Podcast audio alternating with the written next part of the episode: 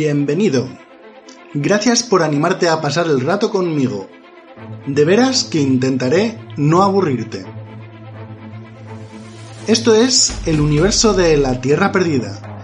Espero que lo pases muy bien, que te guste y que lo compartas con todas aquellas personas que creas que se lo pueden pasar bien descubriendo el trasfondo de este universo de ciencia ficción, la Tierra Perdida.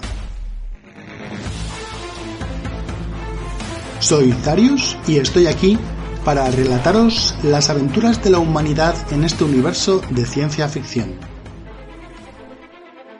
Si queréis saber más, ya sabéis, tierraperdida.com. Ahí encontraréis todos los enlaces al programa, pero siempre podéis buscarlos en iVoox simplemente por Tierra Perdida. Además, si os gusta, os pido que le deis un like al programa en iVoox. Ya sabéis. Es un pequeño paso para el hombre, un gran salto para la humanidad. Y ahora sí, vamos con lo nuevo, este nuevo capítulo de esta segunda temporada de La Tierra Perdida. Gracias a Spectacular Sound Productions, el compositor del tema bajo licencia Creative Commons llamado Breeding. Un tema que por cierto he retocado un poco para darle más ambiente a esta narración.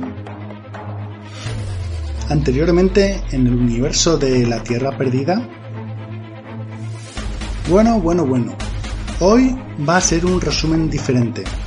Los más fieles seguidores de La Tierra Perdida hoy se esperan probablemente la continuación del capítulo anterior, la historia de Mercur y de la creación de la raza de los Mercurials. Sin embargo, al fin y al cabo, nada me obliga a seguir dicha línea de tiempo de forma directa, por lo que, en un giro que espero sea inesperado, hoy no voy a hablaros de los Mercurials. Os reservo otra historia, otro trasfondo de la Tierra Perdida que espero os guste tanto o más como el principio del trasfondo de los Mercurials. Y ya sabéis, si os gusta o no este girito en la línea de acontecimientos y de tiempo, los comentarios siempre son bienvenidos en la web de tierraperdida.com. Así que, sin más dilación, vamos a por ese nuevo capítulo de La Tierra Perdida. Y hoy os voy a hablar de... Venga, no lo voy a decir y dejo que lo vayáis descubriendo poco a poco. A disfrutar.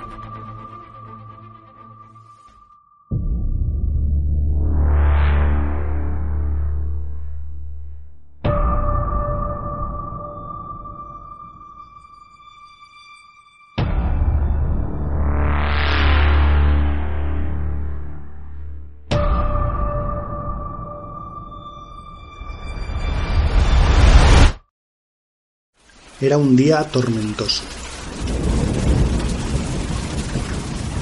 Nubes bajas tan oscuras como la noche, lluvia fina, infinita y relampagueantes rayos que cortaban el cielo y se quedaban impresos en las retinas.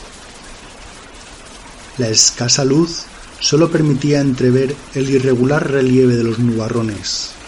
Como si fueran los tambores del cielo, los truenos bramaban su canción apocalíptica. Veinte inviernos y jamás se había vivido tal tormenta en los territorios de la tribu Calúa, y como un mal augurio, ese día sería el día del renacimiento. Todas las familias se habían reunido para el ritual. Era el día en el que sus jóvenes cachorros debían convertirse en feroces adultos.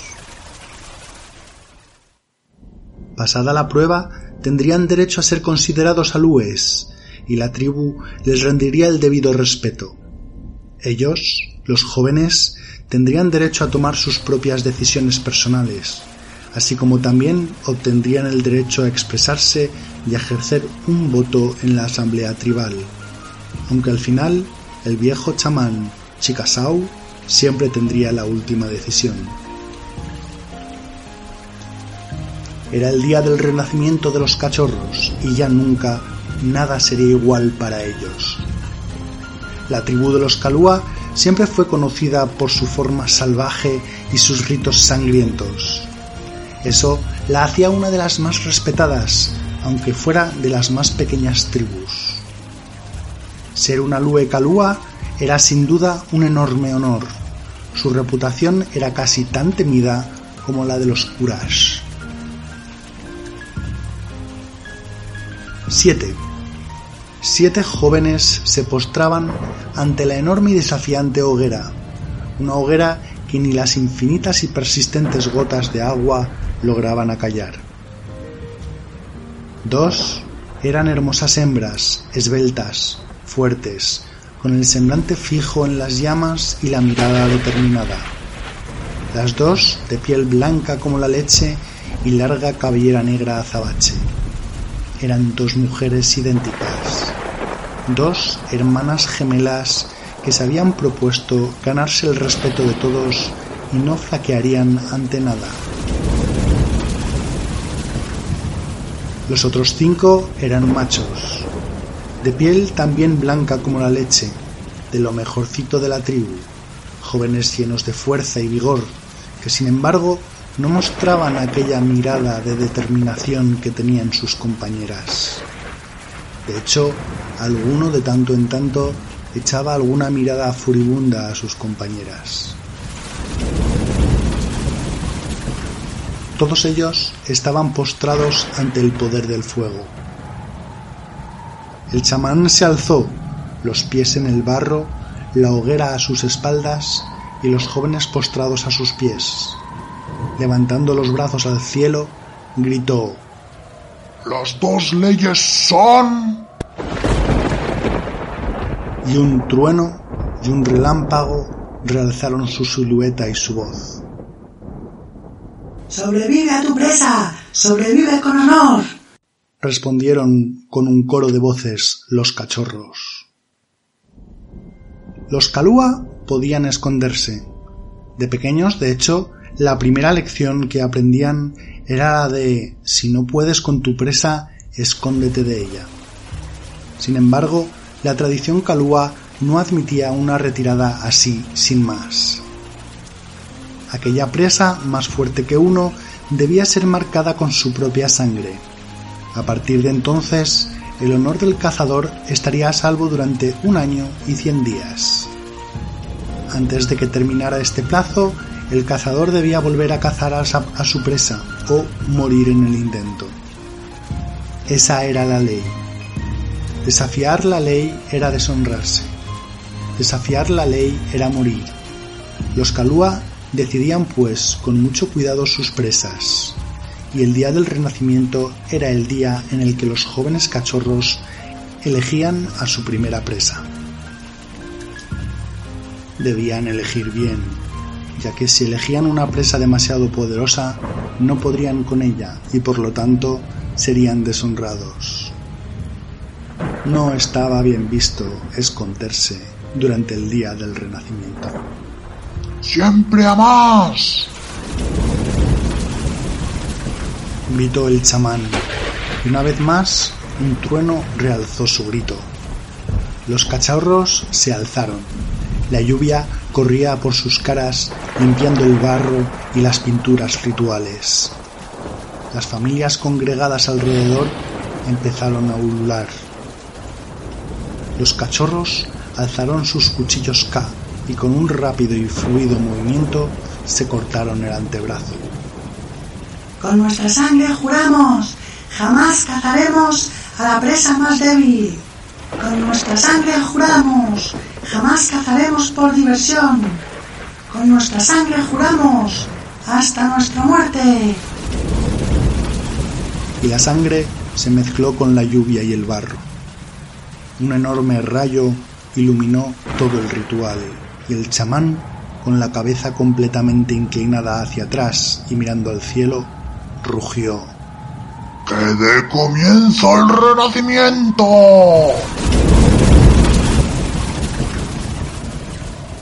Era un día tormentoso y jamás se volvería a vivir una tormenta igual en Kalua. Kira corría por la selva, saltando, agachándose, esquivando ágilmente. Era el día del renacimiento, era su día, el suyo y el de su hermana. Hacía veinte inviernos nacieron y hoy renacerían como mujeres libres y salvajes. Sonrió. Habían decidido sumarse al renacimiento. Las mujeres tenían elección, no como los hombres, pero si no se sometían al renacimiento, las mujeres no tenían libertad, tenían que ser siempre responsabilidad de un hombre. Si por el contrario aceptaban participar en el renacimiento, las mujeres obtendrían el mismo estatus que los hombres, o incluso mayor, si lo valían y lo demostraban. Y ellas dos eran cazadoras, lo sabían, lo sentían en lo más profundo de su alma. Por eso se habían sumado al renacimiento, serían libres, serían salvajes. Sola, corriendo, con los elementos naturales azotándola con toda su furia, y un simple cuchillo K en la cadera, cazaría a su presa y bebería su sangre. No sería fácil. Cualquier ser se escondería en una tormenta como esta, pero lo lograría. No le cabía la más mínima duda.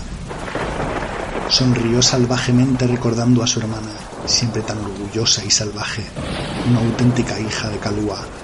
Nunca se conformaba con piezas pequeñas, no, no. Su hermana tenía que cazar siempre una presa más grande y más fuerte. Las dos eran expertas cazadoras y se habían entrenado toda su vida para este día. Cada cazador sabía a qué presa podía acechar. Hoy solo era el día de la elección y el día de la victoria. Corrió y buscó hasta que las huellas le hablaron. Un équido de buen tamaño rondaba por la zona. Esa sería su presa perfecta. Siguió el huidizo rastro durante más de media hora. El animal se dirigía al borde de las marismas. Era su lugar preferido de pasto, a pesar del temporal. Un extenso pastizal bordeado por unas incipientes y peligrosas marismas a un lado. Un lugar peligroso, ya que el pastizal desaparecería poco a poco engullido por la marisma. Pero justo en ese lugar es donde se encontraba la flor de lis, una flor muy peculiar que para colmo florecía durante las grandes tormentas, y por eso muchos herbívoros se atrevían a ir hasta ahí en épocas de temporales. Además, los équidos eran medio acuáticos, por lo que la tormenta, más que asustarlos, les daba más confianza y seguridad. Kira no tardó en oír por encima del ruido de la tormenta los relinchos de sufrimiento y los resoplidos del animal que estaba de mal humor. Algo pasaba. Aprisa, pero con tiento, se acercó en dirección a los sonidos, acechando entre las bajorramas. Ahí en el pasto, un enorme équido se encabritó frente a una débil figura humana. Mirna, hermana. Susurró Kira. Su hermana había llegado antes y estaba cazando. El équido arremetió con sus patas delanteras, pero su hermana era muy buena cazadora y se deslizó hacia el vientre del animal donde con un salvaje frenesí empezó a acuchillar las tripas. La sangre la cubrió y finalmente el animal se derrumbó. Kira miraba hipnotizada el baile mortal de su hermana en la que era su mayor pieza cazada hasta la fecha. Mirna se incorporó orgullosa de debajo de las tripas del animal y empezó el rito del sacrificio al nacimiento. Bajo la enorme tormenta, bailó alrededor de su presa y bebió su sangre. Los truenos tamborillearon su triunfo y los relámpagos iluminaron el ritual. Al final, Mirna se arrodilló ante su presa y mirando al cielo rezó con los brazos abiertos. Kira lloraba de alegría por su hermana, sus lágrimas se mezclaban con la lluvia. Cuando otro rayo iluminó la penumbra, desvelando un enorme cuerpo oscuro y serpentino, alzándose silenciosamente de la marisma justo detrás de la cazadora renacida. Más de cinco metros de serpiente de los pantanos se alzó, con un diámetro superior al metro, unas enormes fauces y unos horribles colmillos brillaron a la luz de un segundo relámpago. La sierpe se preparó para tomar fuerza en su golpe de gracia. Mirna, ignorante del peligro, seguía rezando. Otro rayo iluminó la noche. La cazadora ya no rezaba, ya no estaba delante del enorme caballo. La cazadora había sido cazada.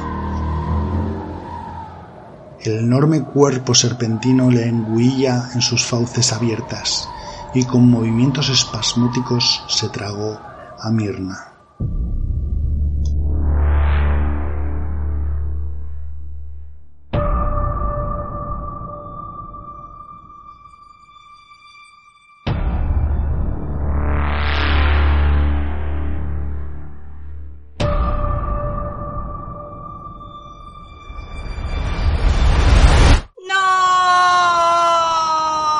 Gritó Kira con toda la fuerza de sus pulmones. El grito de desesperación desgarró espacio y tiempo. Sin ninguna precaución, Kira corrió hacia el enorme sierpe de las marismas. Sus pies volaron por encima de la hierba, la tierra y el barro. Ágiles esquivaron todas las irregularidades del terreno. Sus brazos perfectamente sincronizados mantenían el equilibrio perfecto del cuerpo. En algo más de 15 segundos atravesó los 150 metros que la separaban de aquel demonio. La gente de Kalua nunca pasó desapercibida. Las hermanas Kira y Mirna jamás fueron olvidadas. La leyenda de las tres fases, una antigua leyenda de Kalua, dice que cada una de las fases está confinada en su propio mundo. Los ancianos llamaban a cada una de las fases como la materia, el alma y el espíritu. La leyenda dice que cada fase está presa en su propio mundo y con sus propias reglas, pero las tres existen en el interior de un mismo ser. Las fases intentan escapar, pero al final solo una de ellas gana y se manifiesta en un ser vivo con más fuerza que las demás. El equilibrio vital radica en mantener las tres fases al mismo nivel. Se dice que ningún ser vivo es capaz de fusionar las tres fases exactamente al mismo nivel y si lo lograse, liberaría las fases y el ser trascendería. Se dice que ningún ser vivo ha sido nunca capaz de fusionar las tres fases, pero en aquel momento cuerpo, alma y espíritu se fundieron en uno solo. Kira corrió hacia la sierpe de las marismas con toda la fuerza de su alma, con toda la seguridad de su espíritu y toda la tenacidad de su cuerpo. Dejó de ser lo que era para trascender. La lluvia repiqueteaba sobre el suelo atravesando a Kira. El barro se solidificaba antes de que ella posara siquiera los pies para impulsarse más fuerte, más rápido y más lejos. Pero ella solo veía la gran sierpe que se preparaba para abalanzarse hacia otra indefensa humana. La tormenta eléctrica no había cesado un ápice. Ella corrió sus lágrimas saladas se mezclaron con la lluvia y resbalaron por sus mejillas. Sus ojos, de verde esmeralda, adquirieron el ligero brillo de las estrellas lejanas. La sierpe abrió nuevamente sus fauces, preparada para atacar. Kira corrió con todas sus fuerzas hasta que tan solo quince metros la separaban de la serpiente. Entonces dio un prodigioso salto mortal volteando varias veces en el aire. Ningún ser humano sería capaz de tal salto. Además, en uno de estos giros desenfundó fluidamente su cuchillo K. La sierpe se lanzó en línea recta con las fauces abiertas hacia la indefensa mujer, suspendida por su propio impulso en el aire y sin apoyo alguno para esquivar el mortífero bocado. Estaba perdida.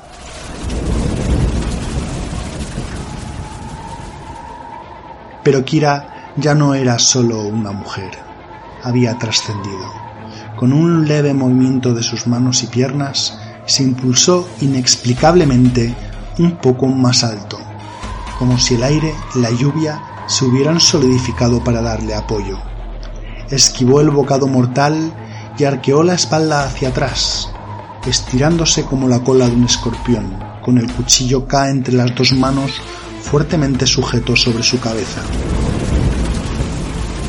Quedó suspendida en el aire. La lluvia arreciaba terriblemente. El viento aullaba y movía a los árboles con fiereza. Pero Kira, suspendida en el aire, era inmune a todo ello. Las nubes se abrieron y su silueta se recortó bajo la luz de las dos lunas. Bajo ella, la colosal cabeza de la serpiente que había fallado en su intento de tragársela.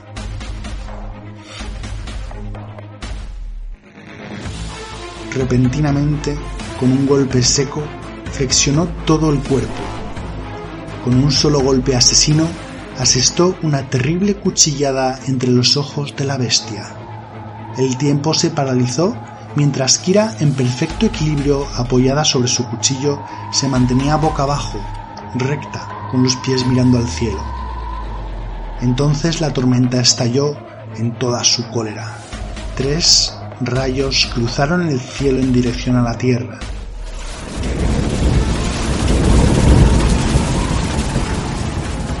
Los tres tomaron contacto a través de los pies de Kira.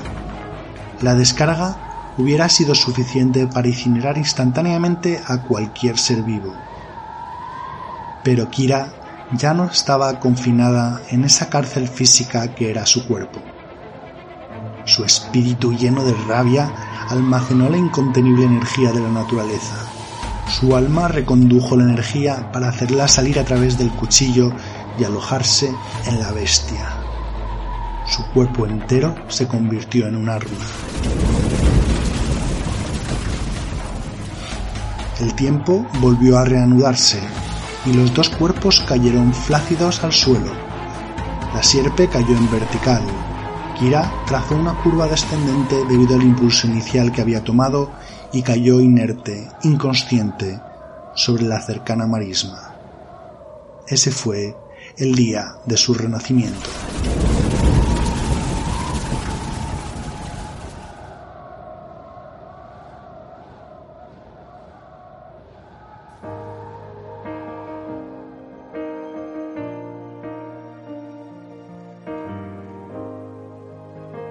Era la hora de las sombras, bien entrada la madrugada.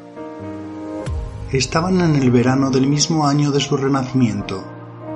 Solo habían pasado unos meses desde la muerte de su hermana. Aún bajo el shock traumático de la pérdida, no había tenido tiempo de pensar en todas las implicaciones del renacimiento. Los ancianos, el chamán, le habían concedido los mayores honores Jamás nadie había cazado una sierpe de los pantanos, uno de los monstruos más terroríficos de su mundo. Kira había sido nombrada Gar, que en el idioma kalua es la cazadora, un título honorífico que jamás se había concedido a nadie. Ella había sufrido algún tipo de cambio desconocido. Visiblemente por cierta transformación física. Sus ojos verdes esmeralda se habían moteado de diminutas manchas en movimiento de diversos colores. Los niños habían empezado a llamarla Garek, la cazadora de estrellas.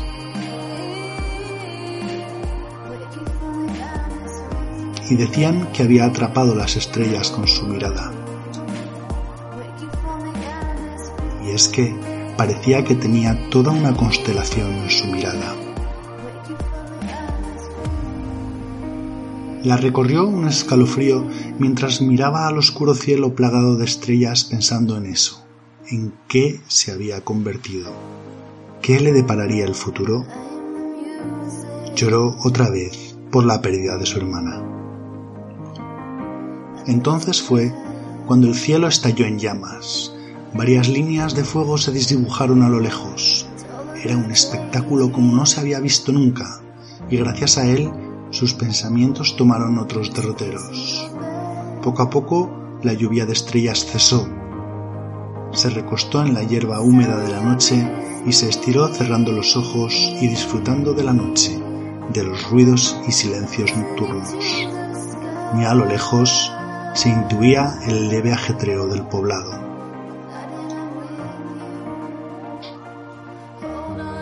Al principio de forma débil, pero aumentando rápidamente, oyó un atronador estruendo.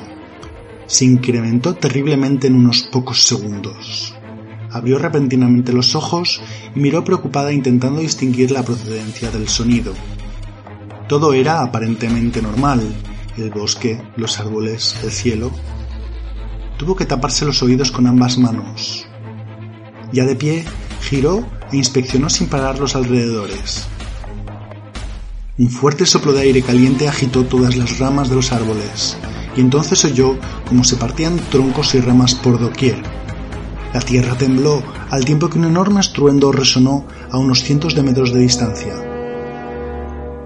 Pensó que una bestia enorme debía abrirse paso a la fuerza a través del bosque. Lejos de sentir miedo alguno, Kira se encaminó hacia la fuente de tamaño destrucción. Sorprendentemente y tan rápido como había venido, todo volvía a estar en silencio, demasiado en silencio. Los ruidos naturales de la noche habían desaparecido, presagiando algún terrible mal. Apenas cinco minutos después de haber emprendido la marcha, tras el recodo de un gran peñasco cubierto de vegetación, pudo oler los extraños efluvios de la cosa que debía ser responsable de todo ese caos se asomó.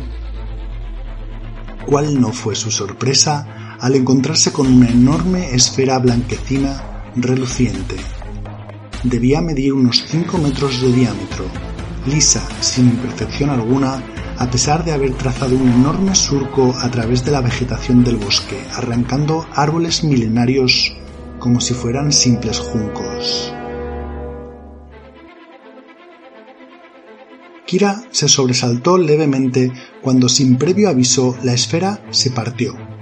Un panel pivotó lateralmente. Vio como sorprendentemente el interior estaba iluminado con la luz de miles pequeñas estrellas intermitentes. Recostado en el centro del artefacto se hallaba un hombre de piel morena e intensa mirada de fulgor rojizo.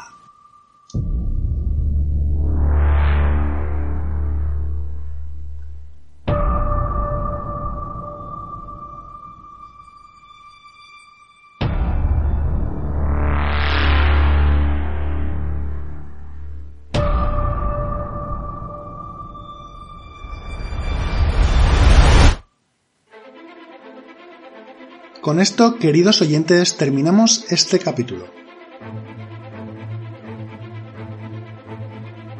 Como habéis podido comprobar, os he relatado la historia de Kira, una calúa que pasa su rito de iniciación.